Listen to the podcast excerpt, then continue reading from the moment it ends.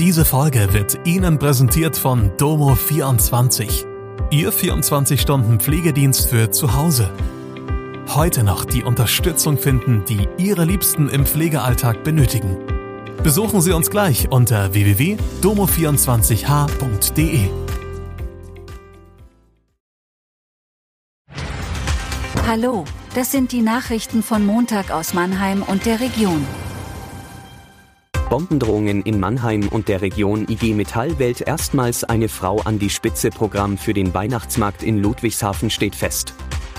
Mehrere Bombendrohungen beschäftigen am Montag die Einsatzkräfte im Südwesten. Betroffen waren Schulen in Mannheim und Karlsruhe.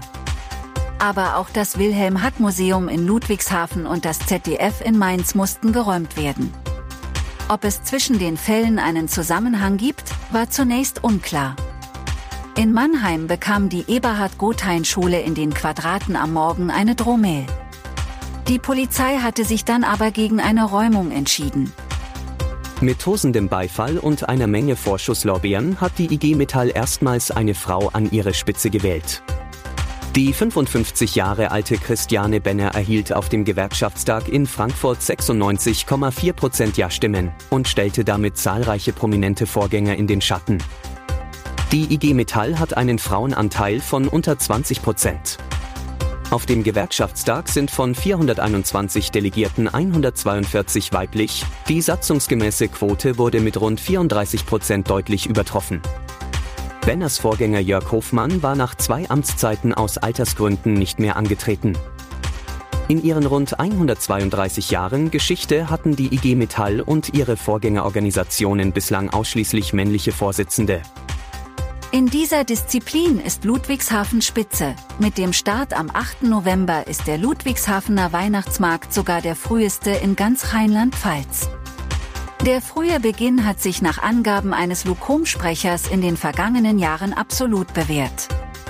Wir hatten einen enormen Publikumszuspruch und ein erfreuliches Interesse aus der Medienlandschaft, sagt er auf Anfrage. Der früheste Weihnachtsmarkt in Rheinland-Pfalz habe sogar bundesweit Beachtung gefunden. Die Vorbereitungen bei den Schaustellern laufen bereits auf Hochtouren.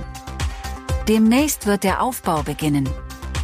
An der grundsätzlichen Struktur ändert sich im Vergleich zu den Vorjahren nichts. Der Markt wird sich wieder schlauchartig über den Berliner Platz ziehen. Im vorderen Bereich werden wieder die Fahrgeschäfte stehen, in der Mitte wird eine Fressgasse gebildet und im hinteren Teil geht es eher gemütlich zu mit einem großen Lagerfeuer und Sitzmöglichkeiten. Langhaltbare Lebensmittel wie Tee, Reis oder Honig sollten nach dem Willen von Bundesagrarminister Cem Özdemir kein Mindesthaltbarkeitsdatum mehr haben.